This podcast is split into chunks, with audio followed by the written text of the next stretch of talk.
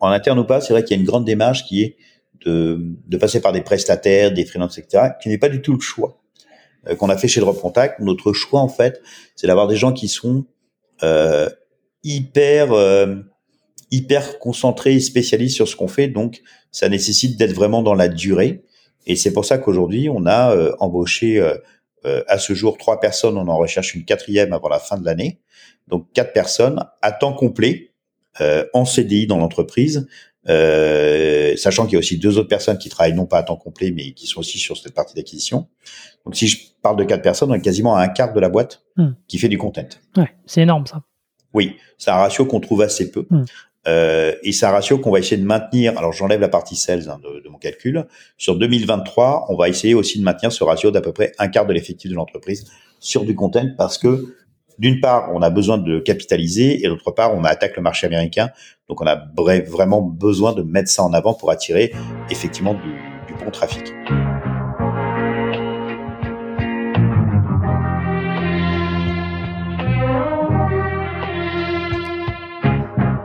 Bienvenue dans SaaS Club, le podcast qui vous partage les recettes gagnantes des SaaS français. Je m'appelle Eric Seclet et je suis copywriter freelance pour SaaS B2B. Le but de ce podcast est simple. Vous apporter sur un plateau les meilleurs conseils et retours d'expérience d'entrepreneurs de l'écosystème SaaS. À chaque épisode, direction les coulisses pour parler validation de l'idée, conquête des premiers utilisateurs, acquisition, pivot, mais aussi réussite et apprentissage. On abordera tous les sujets sans détour. Mais avant de démarrer l'épisode, pensez à vous abonner et à laisser une note plus un avis sur Apple Podcast c'est le meilleur moyen d'assurer une longue vie à cette émission. Bonne écoute et bienvenue au club.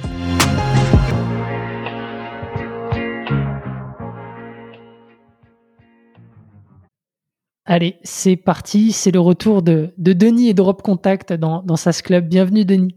Salut Eric, ça va bien? Ouais, super et toi? Ouais, super. Il fait magnifique, j'adore ce temps. Donc euh, effectivement, je sais que c'est pas très bon pour le climat, mais moi dès qu'il y a un rayon de soleil, quelle que soit la période, je kiffe. Euh, donc top. Bah, tu as bien raison. Mais en tout cas, je suis trop content de, de faire un, follow-up avec toi. Euh, je garde un, un, super souvenir de, de notre premier échange. D'ailleurs, si vous l'avez pas écouté, c'était l'épisode 11. Et d'ailleurs, tu sais que c'est l'épisode le plus écouté à ce jour? Ah ouais? Ouais. Trop cool. De loin, de loin. Donc, euh, on va essayer de performer encore un peu celui-ci. Ouais, on va essayer. J'avais fait, euh, c'était le deuxième follow-up que je fais. Euh, le premier, je l'avais fait avec avec Thibaut Renouf de partout. Ouais. Et c'était c'était cool. Et bah, j'ai hâte de, de voir un peu, de, de faire un peu le bilan de ce qui s'est passé chez Drop Contact sur sur un petit peu plus d'un an. Euh, parce que vous avez fait pas mal de choses et, euh, et notamment euh, un gros travail sur le contenu. Mais avant ça, pour les gens qui ne te connaîtraient pas, je te laisserai tout simplement te présenter, Denis. Ouais. Alors, moi, j'ai, je suis le fondateur de, de Drop Contact, ce qu'on appelle un solo entrepreneur dessus, ce qui pour les levées de fonds n'est pas toujours plus pratique, mais passons. Euh, non, en fait, moi j'ai donc j'ai créé Drop Contact en tout début 2017 et euh, on a beaucoup travaillé à deux euh, jusqu'en 2019. Euh, et, et, à partir de 2019, on a commencé effectivement à embaucher des personnes. Bah, juste quand a commencé la crise du Covid, nous on a embauché du monde à ce moment-là. Hmm. ce que fait Drop Contact, en fait, il y a deux choses essentielles. C'est on va enrichir des données B2B. Euh, et c'est utilisé soit en mode API, soit en mode de, je dépose des fichiers pour euh, enrichir et faire derrière du call d'email euh, et tout le travail qu'on peut faire avec des fiches à partir de scrapping qu'on peut faire dans euh, avec des outils comme euh, Captain Data, Faro, Captain Phantom Buster. voilà, il y a plein plein de, de logiciels, Lemlist, etc., etc. Beaucoup de, de, sociétés ont directement intégré Drop Contact dans leur propre solution. Je pense à Walaxy, à la Growth Machine, etc. Donc euh, Human Linker. Et j'en oublie quelques-uns, donc je suis désolé pour eux. Mais au fur et à mesure, je les citerai. Ça va me revenir. Yaro, etc. Euh, donc ça, c'est une grosse partie de notre activité. On a commencé par ça parce qu'il fallait créer ce moteur qui fait en fait une qui traite plusieurs verticales, euh, de vérifier des emails. Donc, on a nos propres algos de vérification d'emails. On a nos propres algos pour trouver des emails. On a la correction des inversions prénom-nom, la civilité, le profil LinkedIn, le job, le, le changement d'entreprise qui est assez extraordinaire. Euh, c'est en gros, tu mets euh, le prénom, le nom et la boîte et Drop Contact va dire, bah non, le mec, il est plus dans cette boîte, il est dans cette boîte et il va te donner mmh. l'adresse email, etc. Et la grosse particularité, c'est qu'on fait ça sans base de données, ce qui est vraiment une exclusivité de Drop Contact, ce qui donne un avantage euh, absolument euh, déterminant sur le fait qu'il y a beaucoup d'obsolescence de data. Nous, on n'a pas cette problématique puisqu'on n'a pas de base de données. On n'a pas de problématique de géolocalisation, c'est-à-dire que les gens parfois demandent ah mais est-ce que ta base fonctionne euh, sur les États-Unis aussi bien ou sur l'Allemagne? Ben il n'y a pas de base, donc ça fonctionne exactement de la même manière. Euh, et deuxième élément effectivement important là-dessus, c'est l'aspect euh, euh, RGPD compliant puisqu'on n'a pas de base de données, qu'il y a une vraie problématique là-dessus.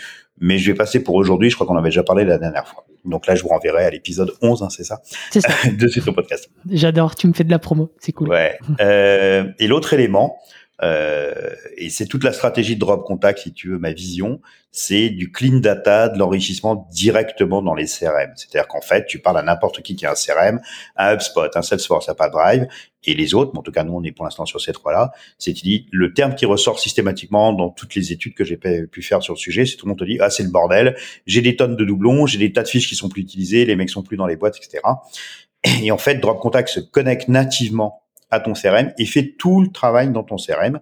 Donc en gros, si tu mets Denis Cohen Drop Contact, automatiquement, ça va euh, directement euh, bah, te mettre à jour toutes les informations euh, par rapport à cette partie-là dans ton CRM sans que tu aies rien à faire. Mais ça va beaucoup plus loin puisqu'en même temps, au fur et à mesure du temps, ça va nettoyer ton CRM sur les adresses email qui sont plus valables tu vois, t'as pas besoin d'utiliser une autre solution avant de faire un shoot email, ça le fait naturellement dans ton CRM en continu mhm. tout le temps.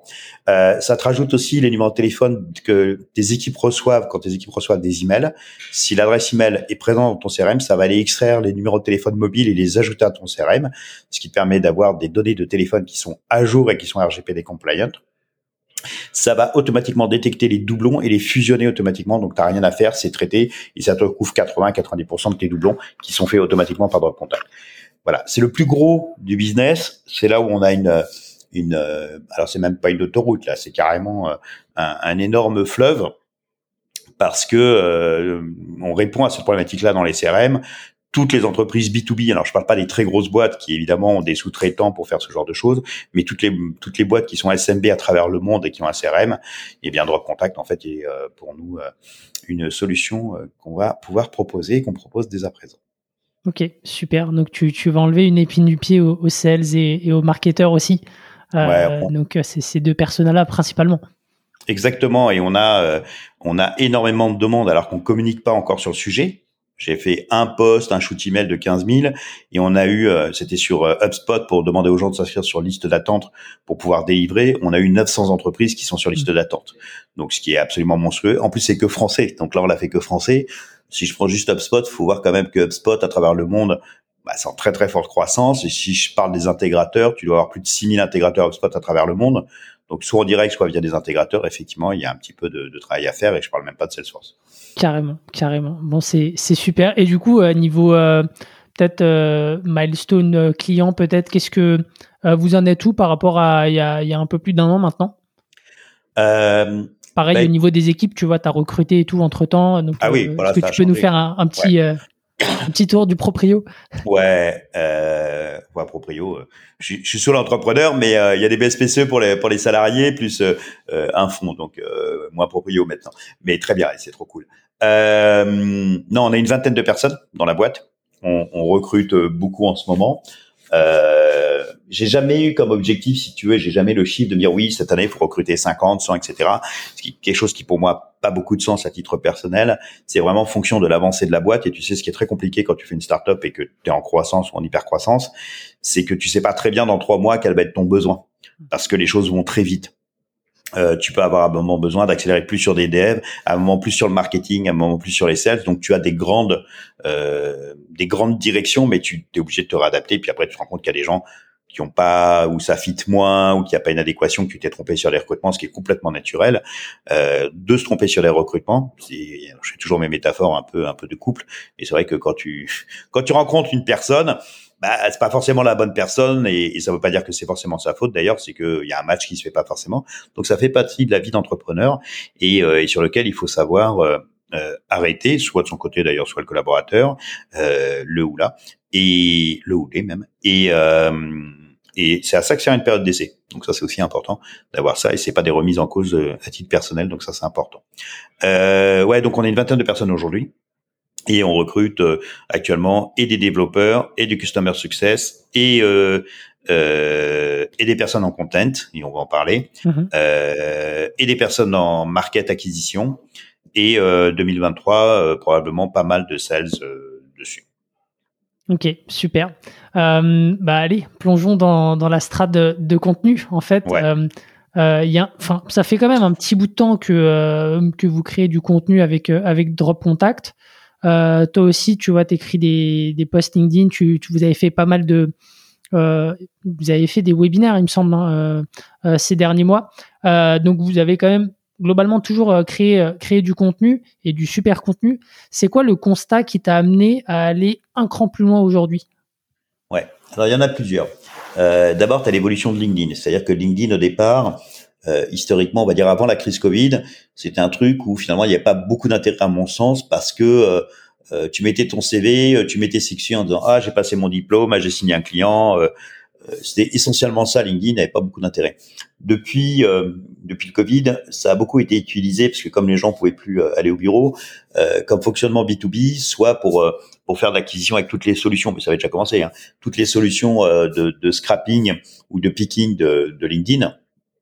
On en parlait tout à l'heure, hein, Captain Data, euh, Phantom Buster, Faro, etc., la Growth Machine. Euh, toutes ces solutions-là ont permis effectivement de faire cette démarche. Mais ce qui a beaucoup bougé, je trouve, c'est le contenu sur LinkedIn. C'est-à-dire que au niveau de la, de la crise, tu as eu Covid, tu as eu une partie des lives qui ont boosté et dont un des canaux d'acquisition, c'est LinkedIn.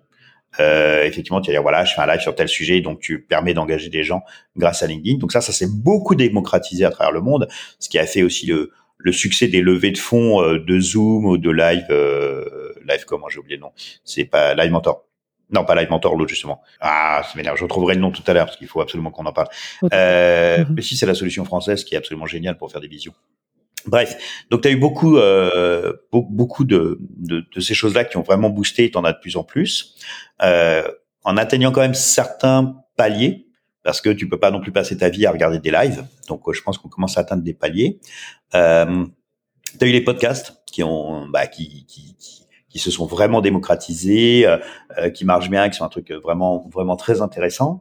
Et puis tu as eu toute la, toute la génération de copywriters. Donc tu as toute une génération de copywriters, euh, de gens plus jeunes de ce qu'on voyait avant comme engagement sur LinkedIn, euh, qui ont pris des méthodes américaines, euh, qui ont permis de faire de l'engagement. Il y avait le lead magnet où tu disais bah tiens commente si tu veux que je t'envoie le livre blanc, etc. Qui a, qui a vraiment très très bien marché, qui a permis d'avoir des, des grosses acquisitions parce que tu, tu travailles avec l'algorithme en fait de LinkedIn qui fait que plus tu commentes, plus les gens euh, plus les gens voient et plus tu diffuses.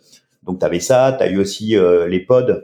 Euh, tous les pods, c'est en gros automatiser le fait qu'il y ait plusieurs personnes qui commentent par, par des bots euh, ou qui like, qui permet d'utiliser euh, l'algorithme. Donc ça, ça c'est quand même vachement tassé parce que LinkedIn a mis le haut là, mais il y en a encore qui fonctionnent. Il y a eu tout, il y a eu aussi les groupes WhatsApp ou Telegram qui ont dit bah tiens, je fais un, je fais un post, allez liker, etc. Donc voilà, tu as eu tout ça et tu as une écriture qui, à mon sens, s'est un peu déplacée de Facebook à LinkedIn, qui est une écriture euh, beaucoup sur l'engagement, sur l'émotion, sur la réaction pour faire agir, parce que ça te permet d'utiliser euh, et de diffuser euh, au mieux finalement le fonctionnement de, de l'algo de LinkedIn.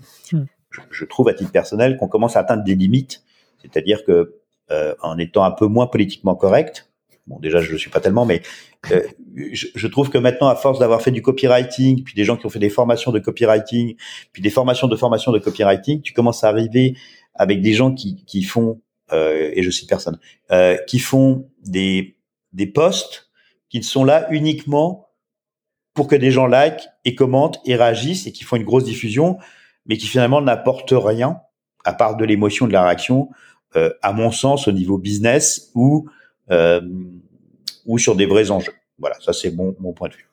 Euh, maintenant, si j'arrive sur le content, en fait, euh, moi, depuis longtemps, je crois pas du tout au call call. Je sais que ça fait ça fait débat quand j'en parle. Mhm. Euh, je viens de 25 ans d'enquête téléphonique derrière moi. Je suis passé d'enquêteur téléphonique euh, chez Ipsos, responsable euh, du réseau des enquêteurs de médiamétrie, jusqu'à ma boîte de sondage avec 470 personnes au téléphone. Et donc, j'ai vu, si tu veux, pendant des années, la difficulté de joindre les gens au téléphone, la saturation du téléphone, le fait d'être sur des boîtes vocales, de plus avoir d'assistante. Tout ça a beaucoup changé. Et ce qui a aussi changé, c'est que maintenant, tu fais moins des ventes où tu vas prendre quelqu'un, euh, tu vas le convaincre au téléphone d'acheter ton produit. Hmm. Parce que maintenant, ce qui se passe, c'est que la plupart des gens s'éduquent, euh, lisent, écoutent, euh, visionnent, se renseignent sur des sujets et, euh, et, les gens ont leur propre culture sur leur propre problématique à l'instant T. Donc pour faire du call call, le retour sur investissement est un peu plus compliqué parce que la difficulté, c'est trouver le bon momentum où tu arrives à appeler quelqu'un et que ça va être son sujet à l'instant T qui est somme toute assez faible et que ça coûte de plus en plus cher de joindre des gens. Ça, c'est le call call. Le call d'email fonctionne parce que tu vas arriver effectivement sur la partie où euh, bah, si tu as très bien ciblé tes segments, les personnes, tu as un bon message, euh, ta technique va fonctionner, tu vas tomber à un momentum. Donc effectivement, si tu en envoies 100 par jour, tu as 70% de taux d'ouverture et tu vas avoir 4-5% euh, de gens qui vont répondre et qui sont vraiment intéressés. Donc, tu vas pouvoir faire de l'engagement. Sauf que ça atteint aussi une limite parce que si tu fais du call d'email, tu peux pas en envoyer 10 000 par jour euh, et tu peux pas arroser la terre entière non plus, donc tu peux sectoriser. Donc quand tu vas accélérer tes éléments, euh, c'est toute cette partie en fait d'outbound. Euh, tu peux faire aussi du Google Ads évidemment, du Facebook, du retargeting, etc. Sauf que pour moi, quand tu fais ça, tu dépenses de l'argent. Et si tu arrêtes de dépenser de l'argent, tu n'as plus rien qui rentre. Hmm. Il y a du Google Ads, du LinkedIn, hein, tout, tout, tous ces erreurs.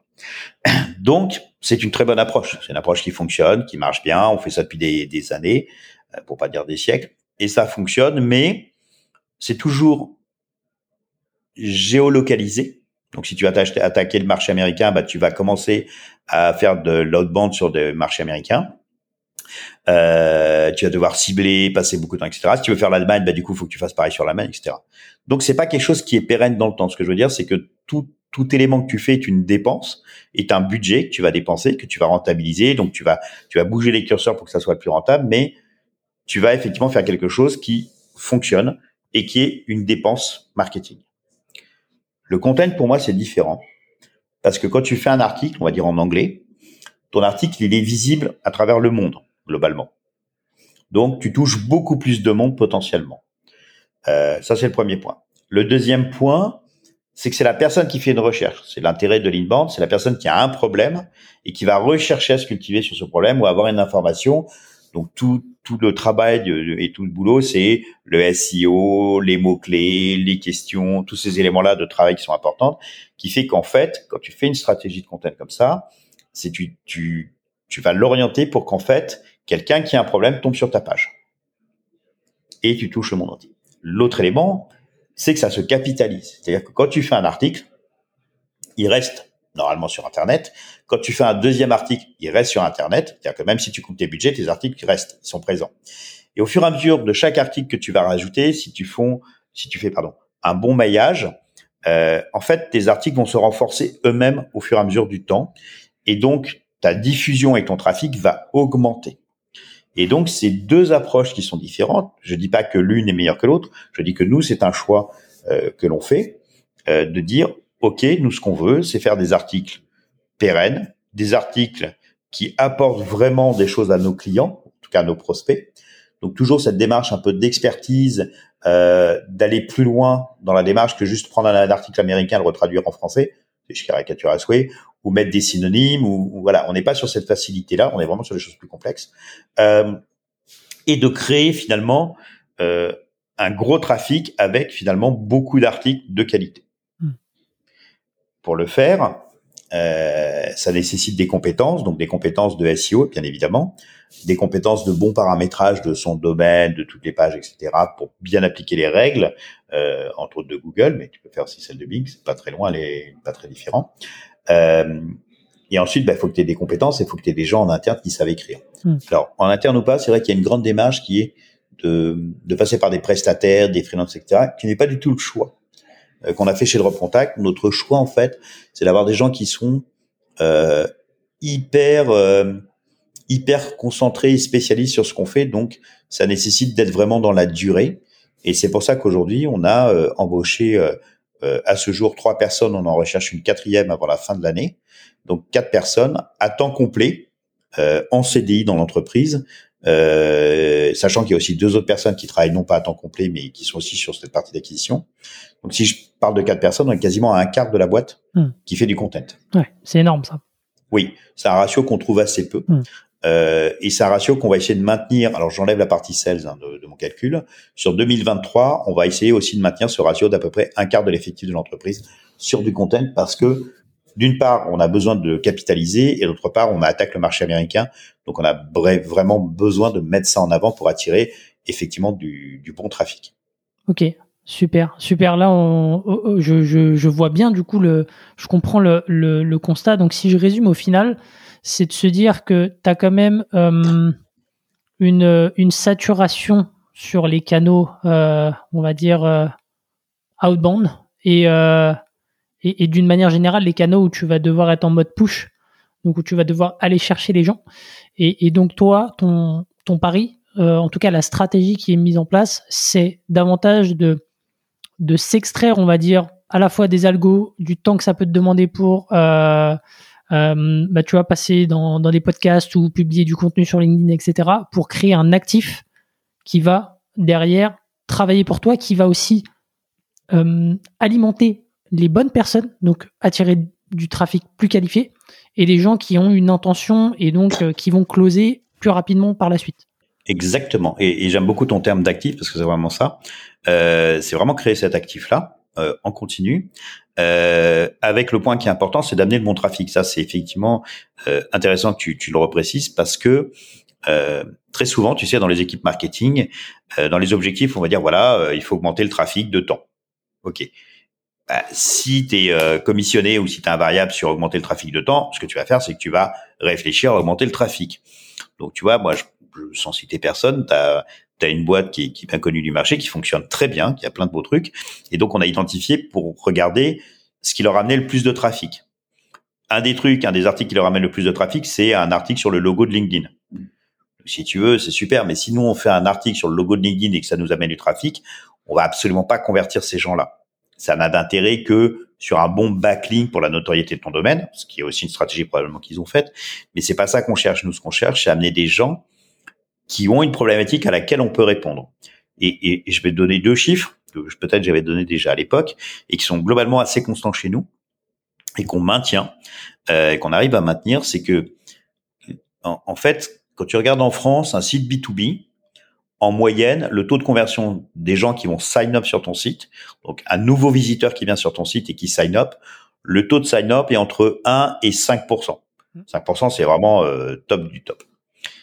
Chez Drop Contact, notre taux de sign up, il est de plus ou moins delta, selon les mois, de approximativement 20% je l'ai rendu au supérieur, ok, d'accord. Mais bon, comme je suis un mec du sales. Mais oui, réellement, on est plus ou moins un delta de 20% de gens qui sign up, ce qui est extrêmement fort. C'est énorme parce que j'ai vu si un post, euh, enfin tu vois, j'ai reçu une newsletter ce matin, je comptais publier un post euh, là-dessus euh, dernièrement, enfin prochainement, et, et, et le 5%, c'est vraiment peut-être 10% des SAS, tu vois. Ouais, ouais. La très grosse majorité, peut-être un tiers, c'est déjà du 1%, et on va dire le delta, il est entre 2 et 4%. Donc c'est assez faible au final. Mm. Euh, parce qu'on considère que le 5% c'est très bon, mais on peut faire beaucoup mieux à partir du moment où on attire le, trafic qui va bien en face de, de la solution. Ouais, et, du coup, ça nécessite une, euh, enfin c'est une vraie difficulté. Hein, c'est c'est compliqué de le faire. Ce qui est compliqué de le faire, c'est que un, euh, parce que plus tu vas augmenter ton trafic, plus tu peux t'en éloigner. C'est aussi un peu le, le, le, risque que tu as toujours. Euh, ça nécessite effectivement de travailler autrement que faire des mots clés. Euh, parce que tu vois, quand tu fais une recherche de mots clés, tu fais des articles sur des mots clés, bah oui, tu vas commencer à t'éloigner, tu vas faire du trafic et c'est c'est une bonne c'est un, bon fonctionnement. Hein. Mais nous, on va plus loin dans notre fonctionnement et, et, et dans ce qu'on a mis en place comme process de création d'articles. Euh, et là, je vais pas dévoiler ça évidemment. Euh, c'est vraiment de pouvoir drainer le bon trafic on le dévoilera dans 3-4 ans. Euh, c'est d'amener le bon trafic chez nous et donc de faire des articles qui amènent le bon trafic. C'est vraiment un enjeu, c'est vraiment une complexité. Euh, mais c'est aussi un savoir-faire qu'on a aujourd'hui, et, euh, et c'est pour ça qu'aujourd'hui, euh, les trois personnes qu'on a recrutées sont à temps complet. Alors elles sont récentes, hein, elles sont arrivées en septembre, mais déjà c'est c'est juste euh, ce qui est en train de se préparer trop trop bien. Hmm. c'est que des gens qui sont bilingues d'ailleurs. c'est soit langue langue maternelle, soit bilingue. Donc ça aussi c'est une vraie donnée qui est importante. et, et c'est cette approche-là de faire. Maintenant, si je donne un deuxième chiffre, pour vraiment prendre conscience, c'est que sur les gens qui ont sign up, les gens qui s'abonnent derrière, on a un delta toujours, hein, plus ou moins delta, mais c'est aussi 20%. Hmm. Donc ça fait quand même un très bon taux aussi. Ouais, c'est des très bons taux. Donc tu peux avoir euh, le risque systématiquement quand tu dis et quand tu vas vite. Foncièrement, tu vois les boîtes qui vont très vite, euh, qui ont des, des, très fortes croissances, c'est top, tu vois. Moi, j'en suis revenu, j'en suis revenu parce que j'ai une boîte précédente qui était un institut de sondage où on a carrément explosé. Euh, euh au bout de deux ans et demi, on a signé un contrat de 10 millions d'euros. Donc, euh, je te dis pas le nombre de personnes qu'on a dû embaucher d'un coup, etc. Donc, c'est compliqué de, gérer une très forte croissance très rapide. J'en suis un petit peu revenu, j'en suis plus méfiant, on va dire ça comme ça. Euh, et donc, ce qu'on fait, on essaye de le faire poser, réfléchi, itérer, analyser. Euh, on prend probablement plus de temps que d'autres, mais on pense, qu'on arrivera à remporter une, grande part de la, course. Hmm. Et euh, tu vois, je, je veux pas, trahir de secret, tu disais qu'il y a, il y a certaines infos que tu dévoileras euh, plus tard, mais qu'est-ce que tu peux euh, donner, on va dire, comme conseil aux, personnes qui nous écoutent, qui ont un ou, ou, des gens qui, qui déploient des stratégies de contenu, c'est quoi un petit peu tes bonnes pratiques par rapport au retour d'expérience que tu as chez Drop Contact pour attirer du trafic? Bah, qualifiés, tu vois, qui soient pas. Euh, enfin, c'est quoi un peu les, les, bons ingrédients pour toi? Ouais. Alors, oh, il y a des gens qui sont beaucoup plus spécialistes que nous euh, euh, sur le sujet. Je pense, tu vois, à Invox, Guilhem, je pense à une minute trente. Tu vois, des, des gens qui historiquement ont fait du content. Je pense à Benoît aussi de Scalesia. Donc mhm. voilà, tu vois, il y a, y a, pas mal de gens. Donc tu as, as l'ancienne école et la nouvelle école dessus. moi, le premier, la première chose que j'évoquerai, c'est d'être certain que ta solution soit que tu utilises pour ton site web et ton blog, soit quasi parfaite pour le SEO. Parce que c'est là où on trouve le plus d'erreurs. C'est-à-dire qu'en fait, euh, si tu utilises ton WordPress classique de base sans avoir mis le, un petit plugin qui va bien pour le SEO, bah c'est mort. Si euh, si tu utilises Webflow mais que t'as pas bien paramétré euh, tes éléments, bah c'est mort. Donc ça nécessite d'avoir euh, une, une, une bonne maîtrise euh, alors c'est pas très compliqué non plus hein, euh, dessus, mais une très bonne maîtrise de ce qu'il faut faire pour que ton site web soit effectivement correctement référencé euh, sur tes canonical, euh, sur tes ads, sur tes H1, sur tes H2, sur tes photos. Euh, toutes les bonnes règles que tu dois faire doivent être faites. Et ton site web fait que lorsque tu publies un article, bah ça doit être propre et bien fait. C'est déjà le point de départ euh, qui est pas souvent le cas. Le deuxième élément, c'est que euh, il faut aussi que euh, tu vois une erreur souvent qu'on fait en SEO, c'est que ça va être les devs qui ont fait ton site web et qui eux n'ont pas appliqué les bonnes règles du SEO, donc ils vont te dire oui ben là tu mets de la balisage 2 parce que c'est plus joli, c'est en gras. Sauf que toi tu vas mettre euh, nous contacter. Donc nous contacter en balisage 2, bah ça aucun intérêt parce que là Google il, il regarde pas. Donc vraiment les titres que tu mets ont une vraie importance, doit avoir une vraie cohésion entre eux et donc c'est c'est c'est déjà maîtriser ce sujet-là, le comprendre, l'analyser. Tu as plusieurs articles là-dessus, tu as, beaucoup beaucoup de choses très très riches et c'est pas supra compliqué. Honnêtement, euh, tu as des gens qui vont dire ouais c'est hyper compliqué. Alors attends, euh, truc. C'est pas très compliqué. Honnêtement, c'est mm. pas très compliqué. Par contre, faut le faire systématiquement et très bien.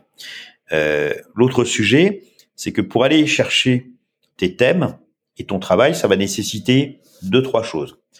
La première chose, probablement d'avoir déjà des bons outils. T'as pas besoin d'avoir 500 outils. Tu peux utiliser un SEMrush, tu peux utiliser un Href, tu peux utiliser un, alors je sais pas comment ça se prononce, Fou, T-H-R-U-U-U-U, ou je sais plus comment ça se prononce Samuel, ouais. euh, qui te permet de trouver les SERP. Euh, ta première position, enfin, tu as plusieurs solutions d'outils. Donc, en avoir deux, trois max, mais par contre bien maîtriser tes outils euh, pour faire le boulot. Ok, ça c'est le sujet. Et le troisième élément euh, important qui est pas négligeable, c'est le jus de cerveau. C'est toujours ma phrase. Mhm. C'est que très souvent on pense que ça va être les outils qui vont fonctionner, que ça va être une autre personne qui va faire le boulot à ta place. Non, tu, tu, c'est la femme qui accouche, c'est pas la sage-femme. Donc c'est toi qui dois créer. J'allais dire ton bébé, c'est pas le bon truc, mais ça, ça se fait quand même un peu dans la souffrance, surtout au début.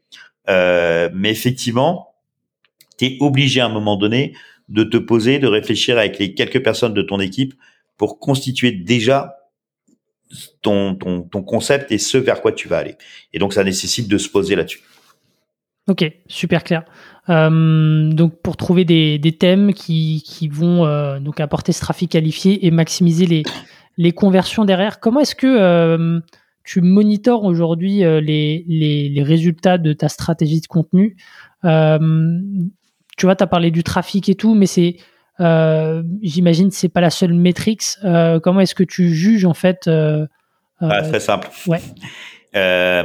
donc comme je te disais, je viens du monde du sondage, donc 25 ans à faire des analyses, des tableaux de bord, des corrélations. Euh, il faut toujours faire la différence entre corrélation et causalité. Hein, c'est un petit sujet à rebosser pour beaucoup de gens, euh, surtout les journalistes. Euh, elle était gratuite celle-là. Et je suis, tu sais, beaucoup de gens disent que c'est, il faut être data driven. Je suis d'accord, mais de manière très limitée parce que l'interprétation des chiffres peut vraiment tronquer les choses et mettre des objectifs, des OKR, des, des KPI peut aussi tromper ou induire les gens dans une certaine direction parce qu'en fait, les chiffres, c'est un peu vicieux. C'est-à-dire que tu as plusieurs manières d'interpréter les chiffres et, j'en suis un peu méfiant. Donc pour cette raison, euh, j'ai tendance à, être sur peu de chiffres. Euh, les petits, ça va être, dans l'exemple, le taux de conversion. Mais plus que le taux de conversion, moi, ce qui va m'intéresser, c'est la valeur absolue d'un mois à l'autre. Combien j'ai de personnes qui sign up sur un mois, combien j'ai de personnes qui sign up le mois d'après. Hmm. La valeur absolue est beaucoup plus importante que le pourcentage. Très, très souvent, tu sais, il y a des gens qui vont te répondre, ils vont dire, oui, mais alors en pourcentage, ça fait X%, X%. Oui, mais si t'as pas des bases très grosses, euh, s'il y a des éléments, ça peut induire beaucoup de choses qui, qui peuvent être vraiment euh, euh, mal comprise ou ne pas être significatif en fait. Tu vois, quand tu as mm. des bases faibles, bah, t'as pas de significativité euh, sur un taux. Un taux de 20% peut ne pas avoir de sens euh, dessus. Donc, ce qui est important, c'est toujours la valeur absolue et comment tu progresses sur ta valeur absolue. Est-ce que d'un mois à l'autre, euh, je sais pas moi, tu as commencé, tu as eu 100 euh, sign-up, bah, est-ce que le mois d'après, tu as eu 120 sign-up Est-ce que le mois d'après, tu as eu 200 sign-up C'est ça qui est important euh, mm. comme élément. Et beaucoup plus finalement que ton trafic. Parce que le piège, si tu regardes que le haut de ton funnel en disant, bah, mon trafic, il est de temps, euh, super, mais ce qui va être intéressant, c'est ton sign-up, à mon sens, hein, de mois en mois. Et le deuxième élément, bah, quelque part, ça va être effectivement tes abonnés de mois en mois. Et bon, bah moi, il y a un truc, hein, c'est le MRR à un moment donné, euh, c'est ton chiffre d'affaires en SaaS de mois en mois, parce que lui, il est la conclusion de beaucoup de choses il a la conclusion de ton churn, il a la conclusion de tes gens qui s'abonnent. Est-ce que lui, il augmente? Est-ce qu'il augmente significativement, significativement pardon, de mois en mois en valeur absolue? Hmm. Ok. Petit. Ok, ok. Petit. et, euh, et, euh, est-ce que du coup, euh, bah, s'il y a peu de chiffres, j'imagine, il y a aussi un peu de, de quali, de, tu vois, de, en face de ça. toi, comment est-ce que tu, tu arrives à, à sentir un peu tout ça, je veux dire, ouais. Euh, je pense que tant que ta boîte n'est pas une grosse boîte, et on ne l'est pas hein, très clairement, euh, même si on a un très très très chouette MRR et qui est très cool, euh, je sais pas pourquoi, je pense que l'intuition fonctionne encore. À un moment donné, effectivement, quand tu as atteint un certain seuil, tu peux plus, tu peux plus fonctionner à l'intuition, tu es obligé d'avoir des chiffres, tu es obligé d'avoir des reporting, tu es obligé de te baser sur des éléments et ça fait complètement son sens, je sais pas moi des boîtes comme euh, j'en sais rien moi euh, Payfit etc., euh, Miro forcément euh, là, tu es, vraiment dans un autre niveau et tu as besoin d'avoir des chiffres et, pour le faire. Quand tu es quand même sur un certain niveau, tu as quand même des feelings, tu as quand même des intuitions, tu as quand même des perceptions. Après, tu les valides ou tu les invalides. Tu, quand tu sens que ça pue, en général, c'est que ça pue. Hmm. Tu dis, tiens, il se passe un truc, là, machin, t'as ton museau, il le sent. Donc après, tu vas aller creuser pour aller chercher, et c'est là où tu rentres dans les chiffres. Et c'est là où tu te poses des questions, parce que tu fais des hypothèses que tu vas valider ou invalider. C'est plutôt comme ça, en tout cas moi, que je fonctionne. Je dis pas que c'est la bonne méthode, je dis pas que c'est sûr, etc. Mais tu vois, il y a des moments donnés, je dis tiens, bah là, ça fonctionne bien en ce moment. Pourquoi ça fonctionne bien? On va aller creuser. ah tiens, là, il y a un truc qui a bien marché. Ah c'est ça. Ah bah là, euh, il y a un truc qui bouge, je comprends pas ce que c'est. Euh, et là, on va creuser, tu vois. Et, voilà, c'est plutôt comme ça. Ok, donc ouais, il y a, y, a, y a, encore une part de, de feeling à ton niveau euh, qui reste qui reste importante et ça, ça évoluera peut-être à l'avenir, mais en tout cas, c'est encore le cas aujourd'hui. Bah, je le suis beaucoup. Tu vois déjà dans les recrutements, euh, tu vois, beaucoup beaucoup de gens fonctionnent avec euh, des scorecards, euh, avec euh, des, des, choses à qualifier, etc. Moi, je fonctionne beaucoup dans un premier temps. Tu vois, le, lors des entretiens, encore aujourd'hui, et ça restera encore, je pense, une petite année. Après, je pense que ça sera plus possible. Euh, je suis au premier entretien. C'est moi qui fais le premier entretien, moi seul ou moi deux plus une autre personne de l'équipe selon le, le profil, qui va effectivement faire le premier entretien et en général, c'est marrant, hein. enfin, je sais pas, c'est marrant d'ailleurs. Mais au bout de 5 ou 10 minutes, tu as déjà une première perception de dire ça pourrait fonctionner ou ça pourrait pas fonctionner. Après, tu vas valider ou invalider, tu vas te conforter ou pas dans tes premières perceptions. Hmm. Mais c'est comme tout, je recommence sur mon couple. Quand tu rencontres quelqu'un, bah, tu as les premières impressions sur une personne au tout début, puis après, au fur et à mesure du temps, Bon, bah souvent ça se dégrade, mais c'est un autre cas. Mais t'as plus de chances que ça se dégrade dans un couple au début que ça se grade, on va dire c'est comme ça. Mais euh, bon, en l'occurrence, moi c'est pas un sujet, ça fait plus de 32 ans que je suis avec ma femme, donc c'est très bien comme ça. Mais euh, donc on trouve. Hein. Euh, mais dans le boulot, tu as plus de chances effectivement de trouver euh, des gens avec qui tu peux fonctionner, que ça marche bien et que l'ensemble de l'équipe fonctionne très bien. Et c'est pour mm. ça que là, on est sur des recrutements encore, comme je te disais, de personnes en content. Euh, là, on recherche avant la fin de l'année une personne en content, bilingue. Euh, le plus difficile d'ailleurs, euh, euh, pour répondre un peu à ta question première, qui était de trouver des profils, c'est nous ce qu'on cherche, c'est des gens qui ont une maturité professionnelle, qui savent écrire évidemment, qui sont euh, quasi bilingues anglais, tu vois. Donc à un très bon niveau, euh, on arrive à des, des, des, des TOEFL ou TOEIC, je sais plus quel, bon, TOEIC de plus de 900, mmh. euh, et qui en même temps sont geeks parce qu'on est quand même sur des trucs d'experts. Mmh. D'ailleurs, une de mes questions euh, lors des entretiens, alors c'est pas forcément la meilleure, mais elle est, elle est rigolote. C'est, je demande à, à, à, quelle console de jeu, s'il joue à des consoles de jeu, il y a quel jeu? Hmm. Euh, alors c'est pas forcément euh, toujours la bonne truc, mais des fois c'est marrant. moi, je suis, on est tombé avec des nanas comme ça. Je parle de nanas sur des jeux assez improbables. Tu dis ah et tu voyais pas du tout la nana jouer à ça. Tu dis ah ouais, bon, déjà. Euh, Street Fighter au hasard. Ouais, bah, ça c'est bien rigolo quand même dessus. Euh, mais ça c'est l'ancienne génération, Eric. Hmm. Euh, là t'as plus de 30 ans quand même. J'ai pris un coup de vieux là. Ouais, c'est ça. Là, tu viens de le prendre. Euh, mais mais en fait c'est pas si évident de ça de trouver des gens qui savent écrire et qui sont geeks hmm. pour aller euh, euh, se débrouiller dans un Zapier, euh, faire des formules dans Google Sheet, etc. Parce qu'en fait, comme les articles qu'on fait sont un peu techniques, il faut qu'il y ait quand même une appétence euh, dessus. Tu vois, on s'est trompé sur une personne qui est une personne qui écrit très bien, qui était très cool, très top, mais par contre, euh, tout l'aspect technique, c'était pas du tout son truc, ça marchait pas, tu vois. Donc, on a amélioré d'ailleurs nos, nos critères de recrutement dans, le, dans les tests techniques qu'on fait faire, dans le hmm. test technique. Hmm. Et euh, non, mais c'est euh, euh, effectivement, mais c'est ce qu'on s'était dit la dernière fois en off, c'est-à-dire que peu importe le tout ce qui va toucher à l'écriture va nécessiter quand même un, un, on va dire une certaine appropriation de la thématique et euh, et de, de, bien comprendre en fait euh, bah, les problématiques des personnes pour lesquelles on va écrire, donc de, de, tes clients. Et donc euh, donc ouais ça c'est et, et alors justement peut-être pour rebondir là-dessus, parce que tout à l'heure, tu as dit que l'un des enjeux aussi de cette stratégie de contenu, c'était d'aller aux US. Là-bas, ils font énormément de contenu. Euh, comment est-ce que tu vois, tu peux te différencier dans ta stratégie de contenu? J'imagine que c'est quelque chose auquel voilà, vous avez réfléchi, mais euh, comment est-ce que tu arrives à, te faire ta place là-bas? Euh, toi en tant que bah, solution française, même si vous vous marketez peut-être pas comme ça, je sais pas. Mais comment est-ce que ouais, tu peux sortir du lot euh, quand tu débarques sur un marché aussi euh, important que celui-là? Bon, alors déjà, je te répondrai quand on aura réussi, quand on sera, sera pris des fours euh, dessus, bien évidemment, parce que c'est toujours un apprentissage. Alors, le premier élément quand même là où on va se démarquer, c'est qu'en fait le, le pain qu'on explique du bordel dans les CRM, tout le monde l'a et il n'y a pas de solution en fait dans la réalité. Il y a très peu de solutions, donc tu as plutôt des, des, verticales qui font des bouts du boulot. Donc on va on va vraiment répondre à la problématique euh, là-dessus avec les thèmes que tu rencontres quand tu as un CRM et sur lequel tu galères quand tu es sales, quand tu es euh, market, etc. Donc c'est c'est autour de ça qu'on va travailler. Euh, non, on va pas dire qu'on est les petits Frenchies parce que les Américains en fait euh, s'en fichent, euh, même s'ils l'entendront euh, dans l'accent et dans mon petit accent mm. dessus quand, quand, quand, je ferai quelques éléments. Il va falloir que je progresse un petit peu au niveau de la coach anglais d'ailleurs.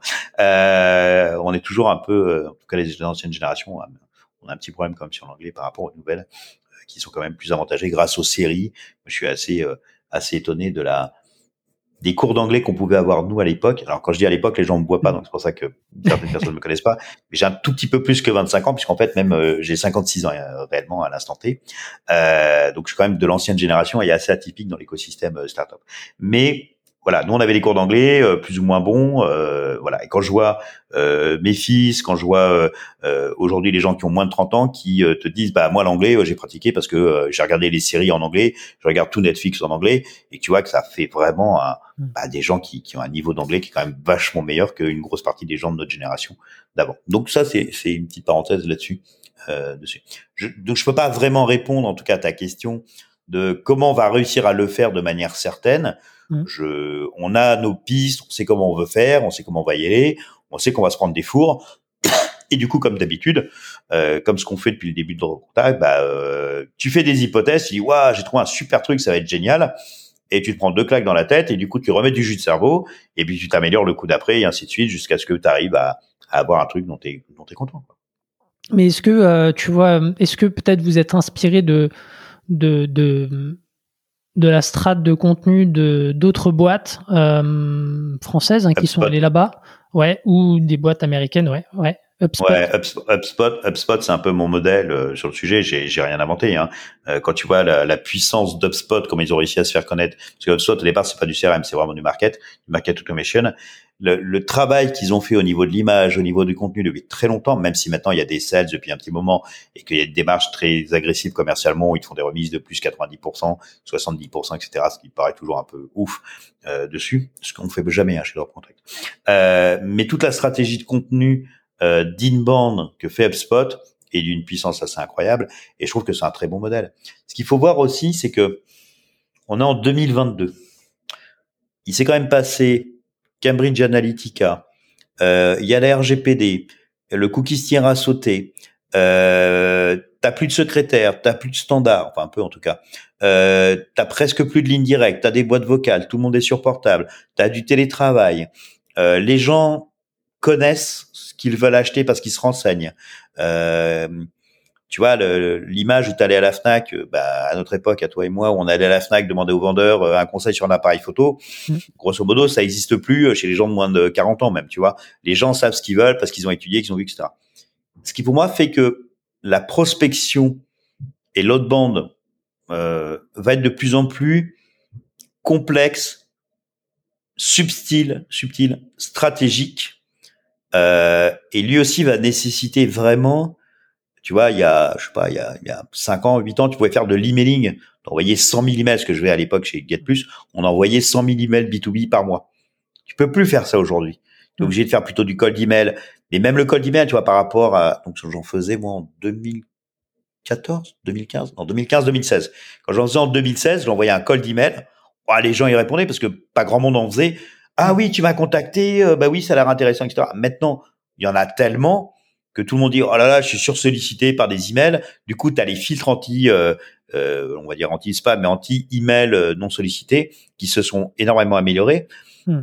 Donc, tu es obligé d'être de plus en plus subtil, de mieux, de cibler de plus en plus les bonnes personnes, de segmenter de plus en plus, de trouver les bons, les bons messages, etc.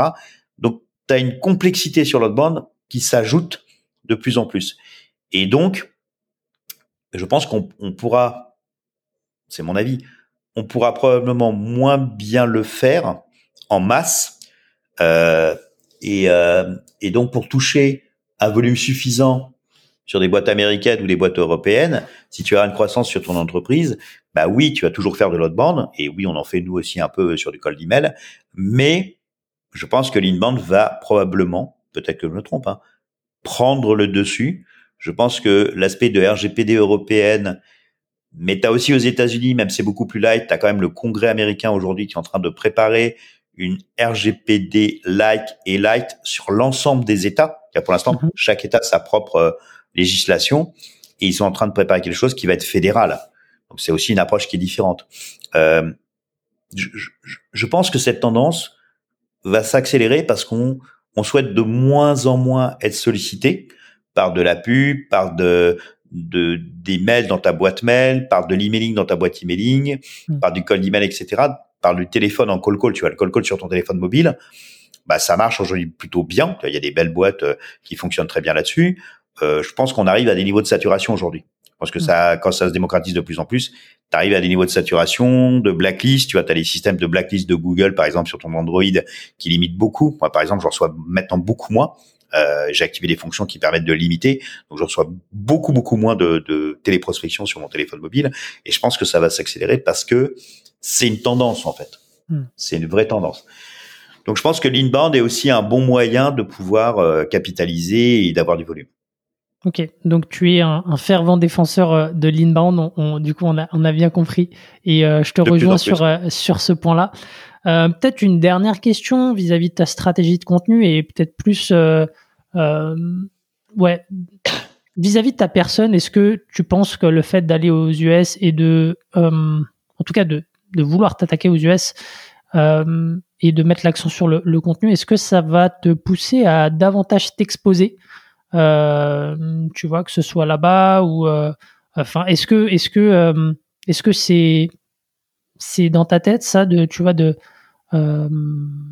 ouais, d'être, d'être plus visible à titre perso? Parce que j'ai vu que tu avais fait aussi un, un compte anglais LinkedIn, il me semble. Mmh. ah oui. Donc voilà, c'est, c'est d'où ma question. Ok.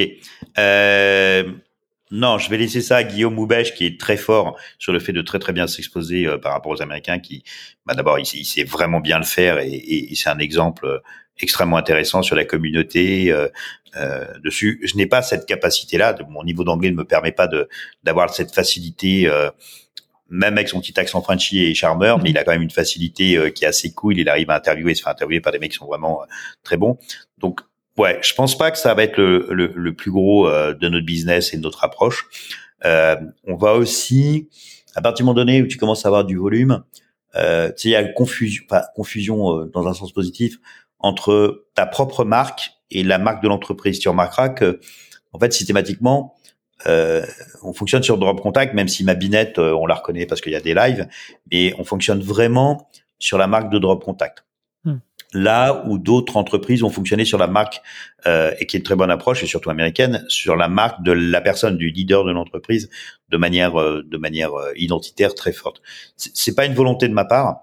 Euh, même s'il y a des gens qui me reconnaissent dans la rue, ça me fait toujours marrer. Parfois, ça me surprend un petit peu. On dit, waouh, j'ai eu ça une fois. J'étais à Haute-Gorge, je balayais avec ma femme. Ouais, c'est la moustache, c'est sûr. Tu vois, il y a des gens qui disent ah salut Denis, euh, drop contact et tout. C'est toujours très très bizarre hein, euh, comme comme expérience. Euh, même si c'est cool, à un moment donné, tu fais waouh, c'est un peu loin. Euh, non, c'est pas c'est pas une volonté. Euh, par contre, le point important, c'est que tu évoquais par rapport à LinkedIn. C'est marrant parce qu'en en, fait, ce qui se passe sur LinkedIn, c'est que j'ai une communauté, j'adore ce terme. Alors je sais pas comment dire, le, je sais pas comment on appelle, c'est pas des amis sur LinkedIn, c'est une des connexions quoi. Voilà, donc j'ai des connexions sur LinkedIn Ouais, ouais, audience aussi, c'est un peu pompeux. Mais bon, bref, euh, voilà, j'ai euh, une petite audience un peu sympathique de, de gens euh, qui sont essentiellement des Français. Et donc, les posts, on les fait en français, ça réagit bien, les gens commentent, on fait des posts parfois avec des, des nombres de vues qui sont sympas, etc. C'est cool. On a essayé de le faire en français, en anglais, pardon. Donc, quand tu fais des posts en anglais sur un, sur une, sur une audience, on va dire française, ça marche pas du tout. Donc, les gens réagissent pas. Du coup, ton truc s'écroule du coup, euh, ton poste, il apparaît plus, donc ça marche pas et c'est pas diffusé, donc ça fonctionne pas. Alors, tu peux avoir dans ton profil à toi, tu peux écrire ton profil en français en anglais dans LinkedIn. Donc, il y a les deux, c'est super. Mais tes posts, as toujours un problème, c'est que quand tu les écris en anglais, eh ben, ils sont pas traduits en français. En français, ils sont pas traduits. Donc, il n'y a pas de fonction dans LinkedIn qui te permet de dire si les gens qui lisent le post le lisent en anglais, si les gens qui lisent le post le lisent en français. J'ai dû me tromper dans mon truc, mais on rectifiera, chacun rectifiera le, le, le sujet, a bien compris ça fonctionne pas. C'est comme d'ailleurs, euh, même les sites web, les sites web sont compliqués. Quand tu veux faire du multilingue, tu vois, si tu utilises WordPress, c'est compliqué. WordPress ne le fait pas, Webflow ne le fait pas. Donc, tu utilises des choses comme euh, nos potes de chez Wiglot, qui est super, euh, un super produit. Il est passé dans le podcast aussi. Ouais, bah, c'est ce qu'ils font, c'est c'est oufissime. Si tu, je peux pas te dire combien de MRR ils font, mais c'est une boucherie euh, et c'est c'est franchement une boucherie, une très belle croissance parce que ces solutions ne le font pas. Donc c'est pareil sur LinkedIn, ils ne le font pas et très clairement ils sont pas prêts de le faire parce que derrière c'est Microsoft, donc euh, les Français on s'en fiche. Donc l'approche et la réflexion qu'on a eue euh, avec Pauline, Pauline, c'est euh, la personne qui, qui s'occupe de l'acquisition euh, chez Drop Contact et avec qui justement on a fait toute la stratégie de contenu, toutes les démarches et toute cette réflexion. On, travaille vraiment en binôme tous les deux. Euh, C'était de se dire que bah, dans ce cas-là, fallait comme il y avait qu'un seul fondateur de Drop Contact, bah, il fallait un cofondateur de Drop Contact et un Denis Cohen version américaine. Donc, on a créé un profil LinkedIn de Denis Cohen version américaine en anglais, euh, où on a commencé pour l'instant à faire quelques posts. Donc, on traduit quelques posts qu'on est en train de mettre pour avoir un petit peu de matière. Et ensuite, on va commencer à avoir de plus en plus de connexions. Donc, on va travailler. D'ailleurs, on a recréé aussi un profil Twitter euh, de Denis Cohen en anglais euh, pour pouvoir diffuser. Donc, on va travailler sur les deux, les deux approches. Euh, avoir une communauté ou des connexions françaises sur le profil français qui lui fonctionne bien et avance et recommencer from scratch, finalement, euh, la version euh, Twitter de Denis Cohen et la version euh, LinkedIn de Denis Cohen, le tout en anglais, ce qui fait qu'aujourd'hui Drop Contact a maintenant un cofondateur, Denis Cohen en français, Denis Cohen en anglais. Donc on a mis un petit drapeau européen, un petit drapeau américain sur le truc. Et, et c'est assez bizarre parce que quand tu vas regarder Drop Contact, tu as deux Denis Cohen. Mmh. Donc à un moment donné, je vais devenir complètement schizo moi dans l'histoire. Mais mais voilà, c'est le seul moyen qu'on a imaginé Mhm. euh, et qu'on met en œuvre pour faire ça. Donc, euh, on, on, va faire des connexions avec euh, des personnes américaines. Et, et la stratégie qu'on a sur les US, c'est aussi essentiellement ce qu'on a fait un peu en France. Et on a fait l'écosystème euh, Startup Nation au, français. et eh bien, on va essayer de faire finalement à peu près la même chose aux US. Alors, je sais pas s'ils appellent ça Startup Nation aux US, mais en gros, c'est la côte ouest essentiellement, mhm. même s'il y aura aussi un peu de côte est. Mais on va essayer essentiellement de faire connaître Drop Contact dans cette partie-là parce que les startups, SaaS, entre elles communiquent beaucoup, ça diffuse, ça partage. Ce que tu n'as pas dans les PME, euh, enfin le marché SMB ou grand groupe, ça communique moins hmm. que lorsque tu es dans l'écosystème euh, startup. Voilà, c'est un peu notre stratégie.